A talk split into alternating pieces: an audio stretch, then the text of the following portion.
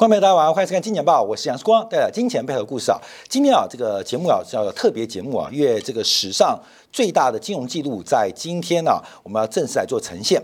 在昨天傍晚呢，这个中国最大的地产开发商恒大忽然公布了过去两年没有公布的财报，那一公布就吓坏了所有人，因为这应该是地球史上啊。从盘古开天以来最大的单一企业的亏损记录啊，这个亏损的总规模是高达了八千一百二十亿人民币，换算成美金啊，在最近人民币大幅贬值的情况之下，大概是一千一百三十亿美金啊，意思说人民币假如没有贬的话，这个亏损金额换算美金会更大。那这个金额有多大呢？八千一百二十亿的亏损呢？你知道，二零二二年全中国的。国内就境内的商业银行，全国总获利不过是一兆六千八百五十三亿，光是恒大一家就把中国所有银行的净利给亏掉一半。那另外做观察啊，地球史上宇宙最大行就是中国的工商银行，在美国美的第一大行就是 J.P. Morgan 摩根大通，工商银行去年。总获利是三千六百一十亿人民币，J.P. Morgan 总获利是三千亿，换算成人民币啊，三千亿人民币。地球最大的两家银行总获利还不够填中国恒大的洞哈，这个世界上最大的洞啊，最大的洞。所以今天我们是 Discovery 来来研究中国最大的洞啊，这个洞到底有多深？怎么挖出来的？那我们今天要做一个解读跟观察。好，第一个我们看一下啊，就是昨天晚上十点钟啊啊突袭，忽然中国恒大恒大公布了公布了近两年的财报。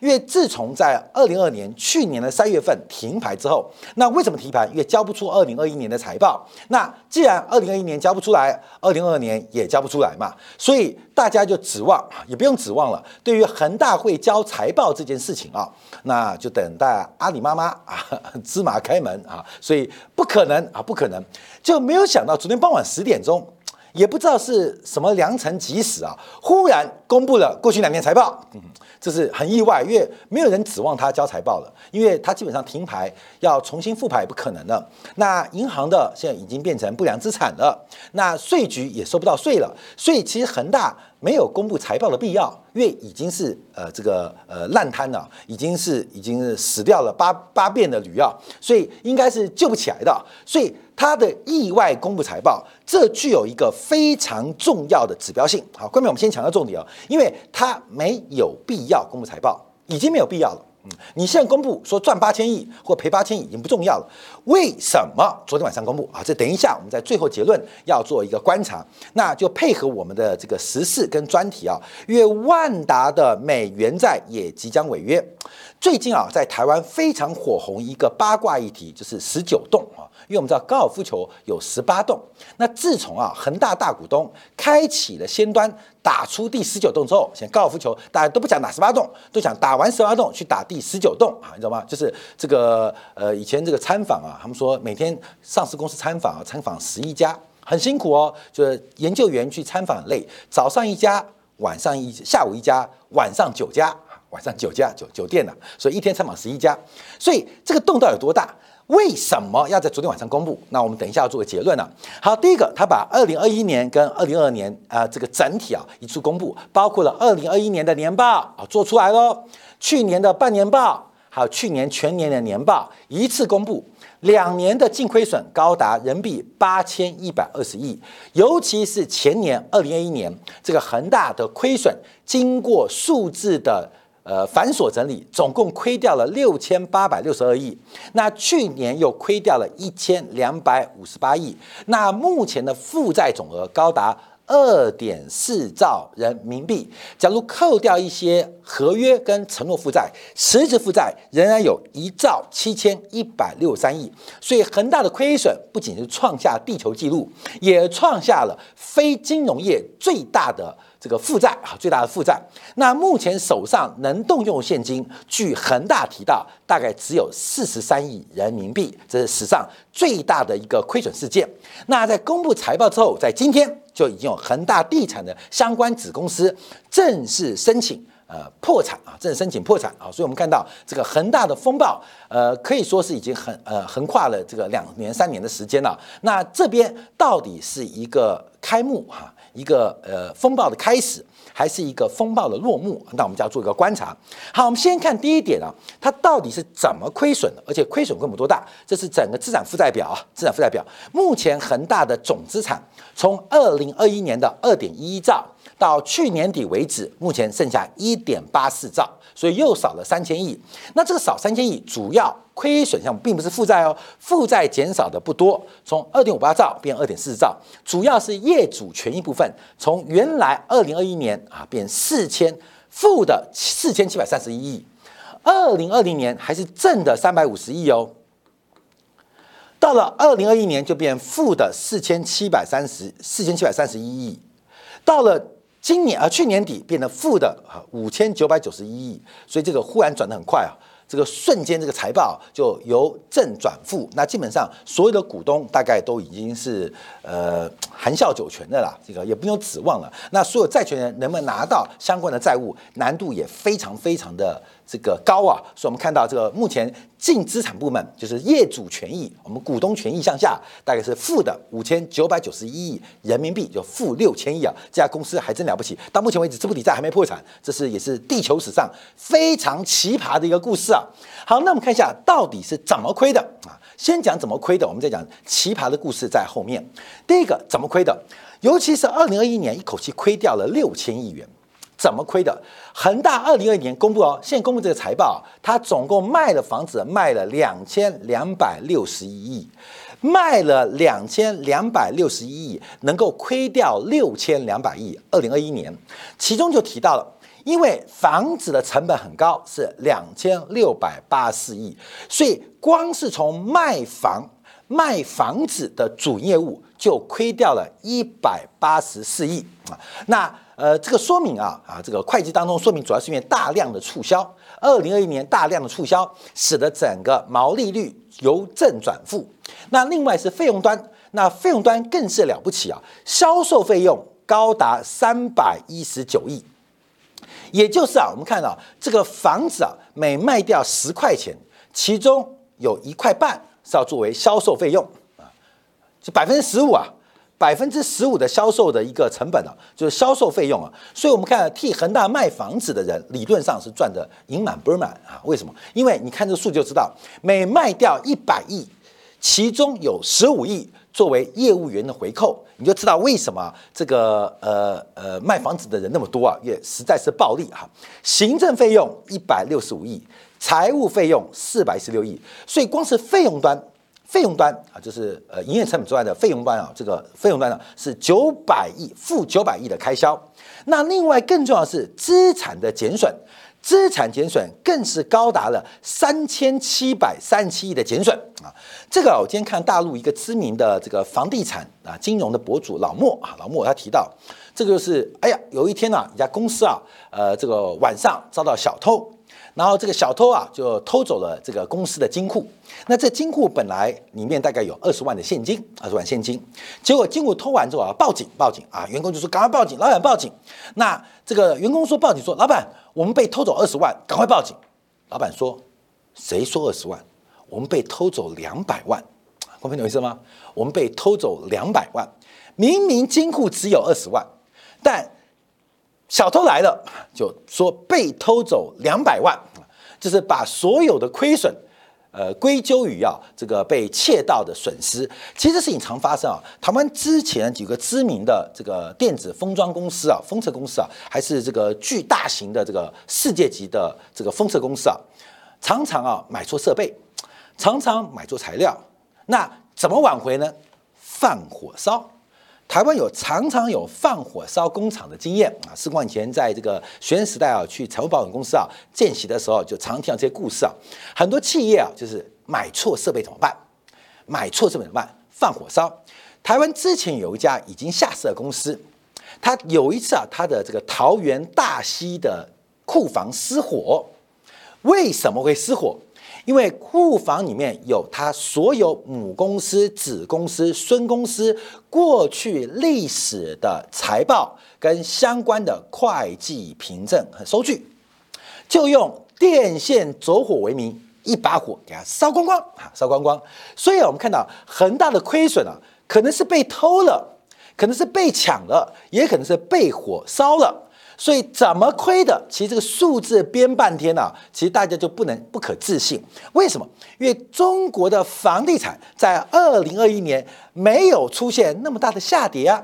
按照国家统计局的观察，二零二一年的房价相较于二零二零年还是正的百分之四的增长。为什么你会出现出现超过百分之十的资产减损啊？遭小偷了。被火烧了哈，另外他投资其他行业哈，包括了投资物业，损失了三百一十二亿啊。那这指的是恒大物业，其实恒大物业赚钱的。那恒大物业在前年有两百多亿现金不见了，现在母公司认列，当时恒大物业说这两百多亿被母公司拿走了，那母公司隔了两年说两百亿我没拿走，而且要认列损失，所以整个财报是个罗生门，很特别哦。等一下我们看会计师怎么说。更奇葩的是会计师啊，所以我们看到这个，所以为什么会计师是个很好行业？我认为啊，家里小朋友在 AI 人工智能的环境当中啊，其实小朋友假如要念这个文理组的话，其实会计或经济学系是非常值得做选择的一个行业啊。等一下，会会计是怎么做的？所以投资物业亏了三百一十二亿，金融资产减损五百零四亿，所以从整个烂账一堆啊加起来，加上土地回收，就是标到土地，结果没有付。呃，这个地款啊，没有付这个呃这个相关的金额啊，损失了一千三百亿，零零总总加起来，二零二一年就亏掉了六千亿。好，到了去年二零二二年又亏了一千两百亿，所以加起来是八二一零了。为什么？第一个主要是财务费用亏损了，额外支出了四百七十五亿，另外土地标售没有付钱被收回，损损失的权利金跟标金五百七十一亿。所以我们看到。整个的亏损在二零二二年去年又亏掉了一千两百亿，所以干脆就一次爆了。所以昨天晚上十点钟，在大家睡觉，没有任何人期待恒大会交出财报，忽然公布了恒大过去两年财报，不是一年哦，一次把所有财报补齐啊，就在昨天晚上。一次把财报补齐啊，这是恒大非常了不起的一个作为啊。好，那我们先看一下啊，这个方面亏损来了。那我们看到到底是怎么亏的啊？怎么亏的？刚从财报观察，第一个不就是费用太高，第二个是转投资的减损，金融平移的损失，还有非常多的标售的土地的案件被没收了定金。那另外本身销售房子因为折价。打八折、打七折销售，所以导致巨大的一个减损哈，一大减损。可是我们再看一下，那哎，来来来，这会发生什么事情啊？我们先讲，先题外话，就是有非常多的。这个相关配合的企业将会遭遇到极大的损失。其实从恒大过去这个风暴来讲，它亏损八千亿，但全中国房地产被它影响产业更多。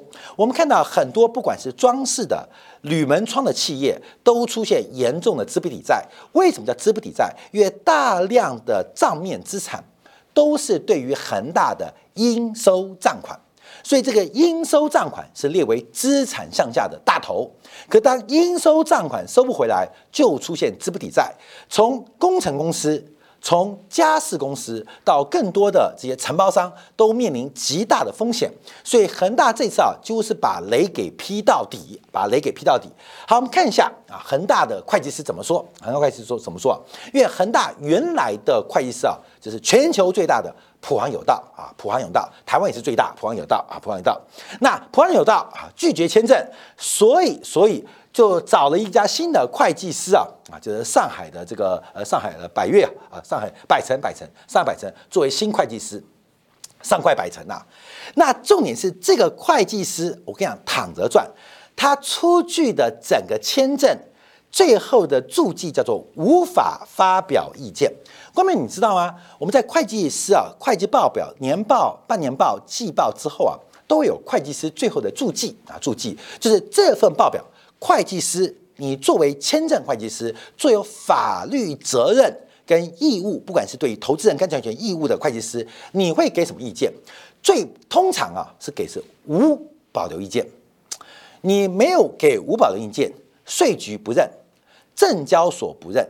啊，大银行不认，所以通常在整个报表做完之后，都会给无保留意见。那有问题就会给出个别的保留意见。那上快博成给的更了不起，给的是无法发表意见，也就是这家会计事务所做完恒大财报之后。那你怎么看这事情呢？啊，我无法发表意见。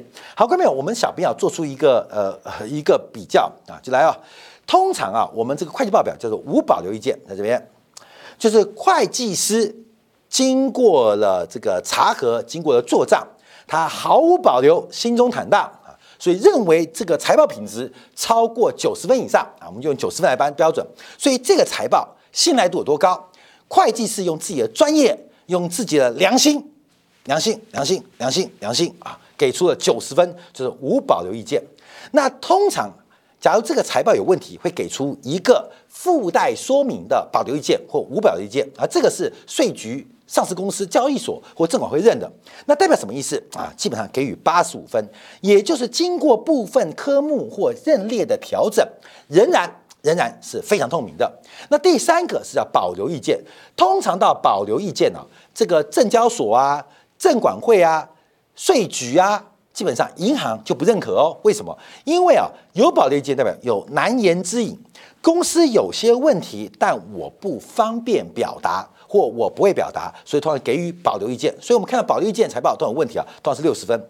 假如财报是给保留意见，这家公司一定下市。一定下市，就要求下市。你必须把财报修正到无保留意见或附带说明的无保留意见，才能上市，有会计师认可。那我们看刚刚的会计师给什么？给无法出具意见，无法表达意见，代表什么意思？他编完财报之后，他说我也看不懂我怎么编的啊，我也看不懂哦。你看嘛，就是我编完之后，我自己也看不懂。那资产负债表怎么平衡的呢？不要问我。这是一个很复杂的数学问题，因为我们知道资产负债表平衡嘛，所以上海博成公布完财报之后，他给出的一个标准就是看不懂，而且我编出来的可能是昨天晚上我儿子写的答案哦，啊，他儿子在写数学题嘛，哎呀，这个自己的国小数学不会嘛，一加二等于三啊，不会，那没关系，笨儿子。来帮我填个数字啊，随便填，只要左右边一样，我先去睡喽。那儿子晚上写完之后啊，爸爸早上就拿着报表去上班，就给出这个无法出具意见。这什么鬼东西啊？看到没有？你要出报表就出报表，不然就不要出，没有人压你。出了一个几乎是假报表的报表啊，这就是我们做观察。好，那我们看一下上海博正之前谁签的啊？就必须答的普华永道 （PWC） 啊。这个 PwC 啊是全球最大的会计师事务所，在台湾应该就是勤业吧？呃，勤业还是资诚呢？还勤业还是资诚？好像资诚吧？好像是资诚呢。PwC 啊，这普华永道，普华永道在二零二零年做出了什么样的标准啊？各位来，二零二零年哦，啊，二零二一年不巨亏吗？二零二零年的年报，普华永道的审计给出了无保留意见。也就是按照标准评分啊，是毫无保留，心中坦荡啊，心中坦荡。这普华永道给的意见哦，也就是在二零二零年十二月三十一号之前，恒大这家企业在于全球最大事务所的 PwC 普华永道眼中是完全坦荡啊，坦荡啊，绝无绝无任何隐瞒。结果只隔了一天啊。恒大的财报就出现问题了，所以我们看到为什么上市公司，包括会计事务所或者是投资的分析师，你要知道他们都是买方。很多人叫世光空头总司令，观众朋友，为什么空头司令？不是我讲空头，是我每天替大家风险、风险、风险。这些人拿了上市公司的钱，能够讲上市公司的不对吗？一种就是给五保留意见。大不了就赖皮不签了，就不签了，你懂吗？中间跳过他法律责任，可是投资人买下去，你有机会跑得掉吗？你跑得掉吗？会计事务所是如此，投资银行、券商是如此，很多投资顾问是如此，银行理专是如此，而不小心得罪一堆人了。你们都做卖方，可是投资人面对的知识不对称、讯息不对称、风险评价不对称的时候，各位看官们啊，各位金钱豹的粉丝们啊，不要骂时光。我只是提醒你风险，风险，风险。这些人作为卖方，他们为了获利，为了把自己利润极大化，常常会忽视掉非常多的风险啊。就是目前我们看普华永道所给出的奇葩的报告。当然，它现在没有法律风险，因为它拒签啊，拒签。但在二零二零年报当中，它是给出无保留意见哦啊。那到底发生什么事情？那就是一个非常奇葩的一个学问。好，那我们现在往下观察，那现在怎么办？那假如你买了这个恒大，要找谁求偿？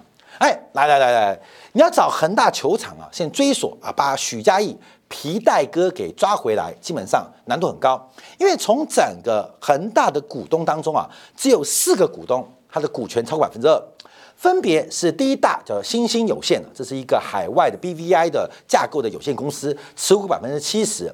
那第二大啊，就是知名知名高尔夫全球高尔夫球选手刘銮雄啊，刘銮雄大家比如他是全世界最会打高尔夫球的，这个据香港的媒体八卦传闻，就是他跟关之琳嘛打十九洞嘛。那塞了两个保龄塞不是保龄球，塞了两个高尔夫球进去啊。那但是被当事人否认，可是香港香港的八卦中刊所所所所爆出来嘛。那现在事情就是罗生门嘛。那好大的洞，好大的洞。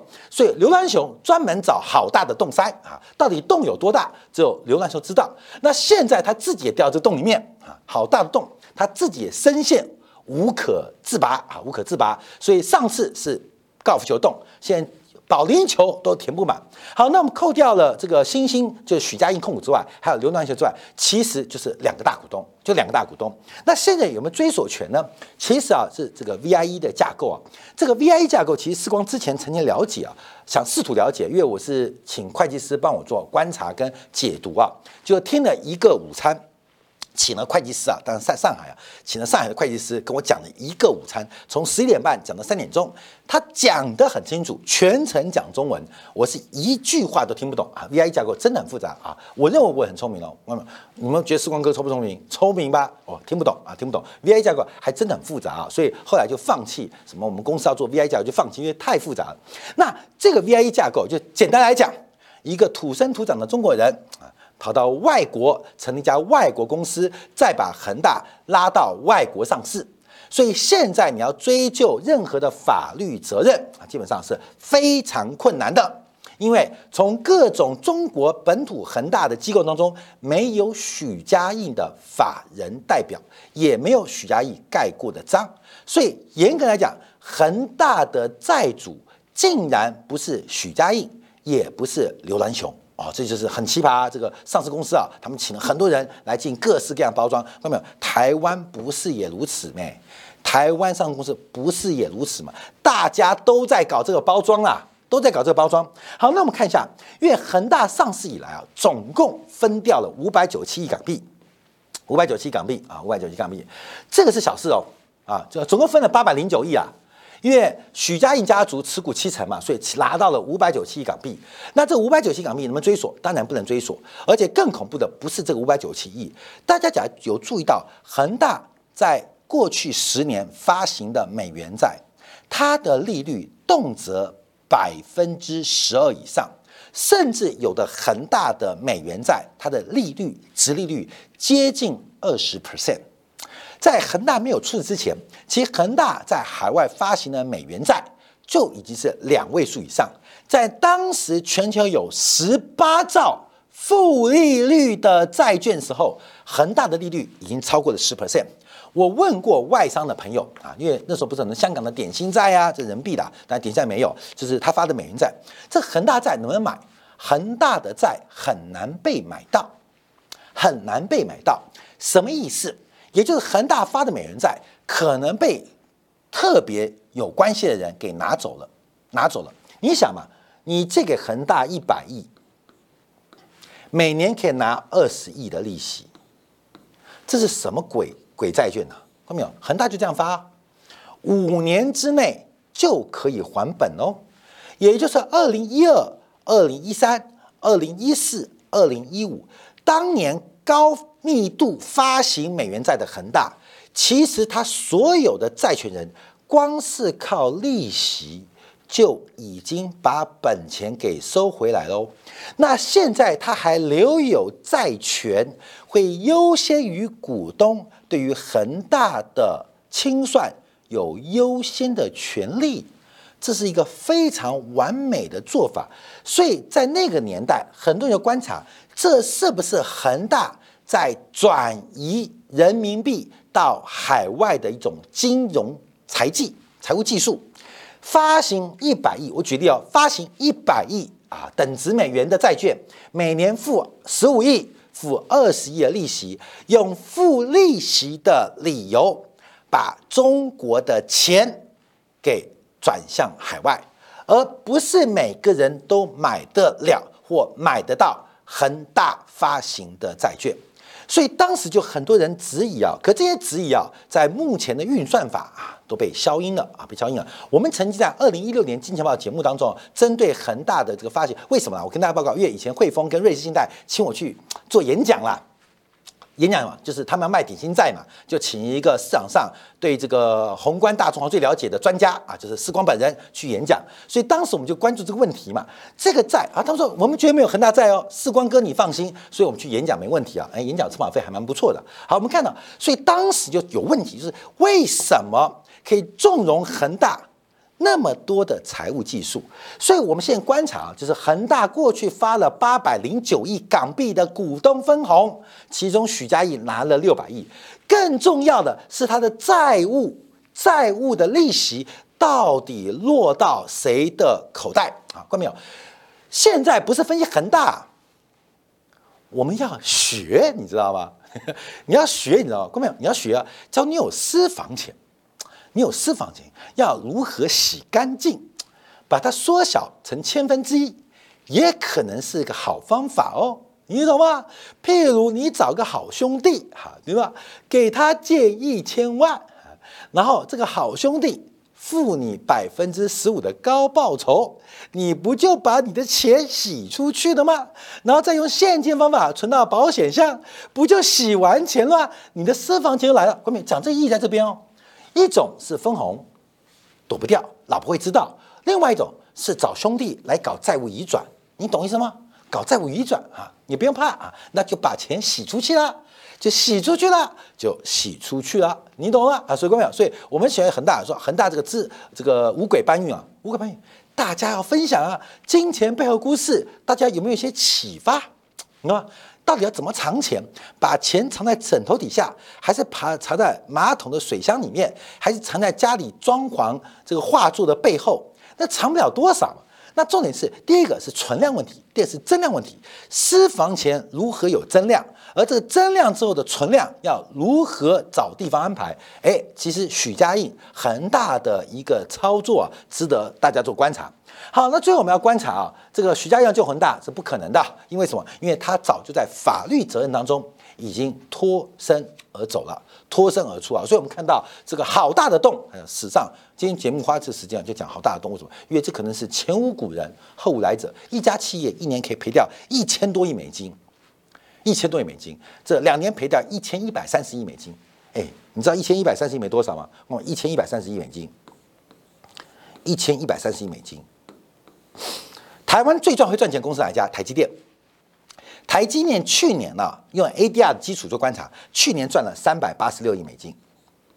三百八十六亿美金，这台积电哦，了不起了吧？世界无敌的半导体制造公司啊，三百八十六亿，赚三年都填不了恒大的洞，看到没有？这是半导体跟房地产的问题吗？这是一个系统问题。你这一千一百三十六亿赔掉八千多亿什么意思？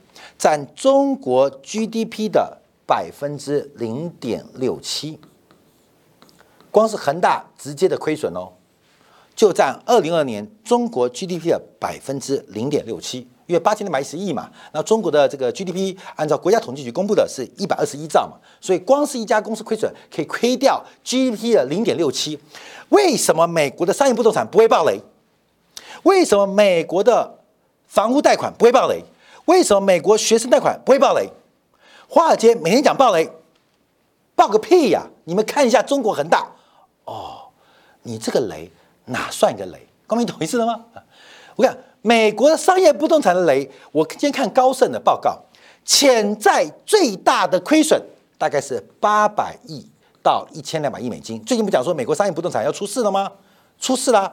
这个出事大概违约率大概大概百分之十，升到百分之十五，估计潜在亏损八百亿到一千两百亿美金啊！美元恐吓大家，美国商业不动产要爆了，要不要爆？要爆了。可爆不爆？你再怎么爆也没有恒大大声，因为恒大大地一声雷，就把美国商业不不动产的暴雷给变小了。你懂意思吗？美国有没有大事？有大事，可相对于中国的小事，美国的大事。都不是小事啊，都不是大事啊！美国什么事都不算一个事啊，这就是目前我们看到这个很大的问题。好，这我们要做个转折，因为我们刚刚特别提到，为什么会在昨天晚上公布？因为恒大没有必要，也没有需要公布它的财报了，没有必要，也没有需要。就算公布了之后，也没人相信。为什么没人相信？因为连签字的会计师自己都不相信啊！你懂我意思吗？那为什么公布？为什么公布？要有政治逻辑哦，要聪明一点哦，要想象一下哦。也配合另外一个新闻，中国另外一家大型建商就是王健林啊，国民老公他爸啊，王健林的万达美元债即将违约，所以我标题要下出第十九洞。为什么？因为高尔夫球啊，通常十八洞打完就结束了，但是现在啊，在台湾的这个八卦名当中都说啊，十八洞打完要保留点体力打十九洞，所以十八洞。的恒大十九栋的万达在这边同时暴雷跟违约，中国房地产的爆破最大风险的时刻，我们可能要反向做观察跟解读哦。中国在这时候把最糟糕的雷给引爆了，把最大的万达雷也主动爆了。那中国的反向时刻怎么做观察？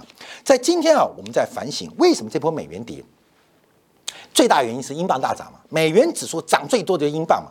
为什么英镑大涨，并不是英镑基本面好，是因为英镑去年九月创下了近五十年新低，因为跌得太深了，所以反弹的力度远远超出预期，就跟我们在二零二零年三月十八号这个。反弹啊，这个跌幅均值回归，涨到让你改变信仰。中国房地产的窗口会不会在恒大跟万达的十八、十九栋之后，空头已经没有更多的体力再打下去了，准备买单回家？谁买单回家？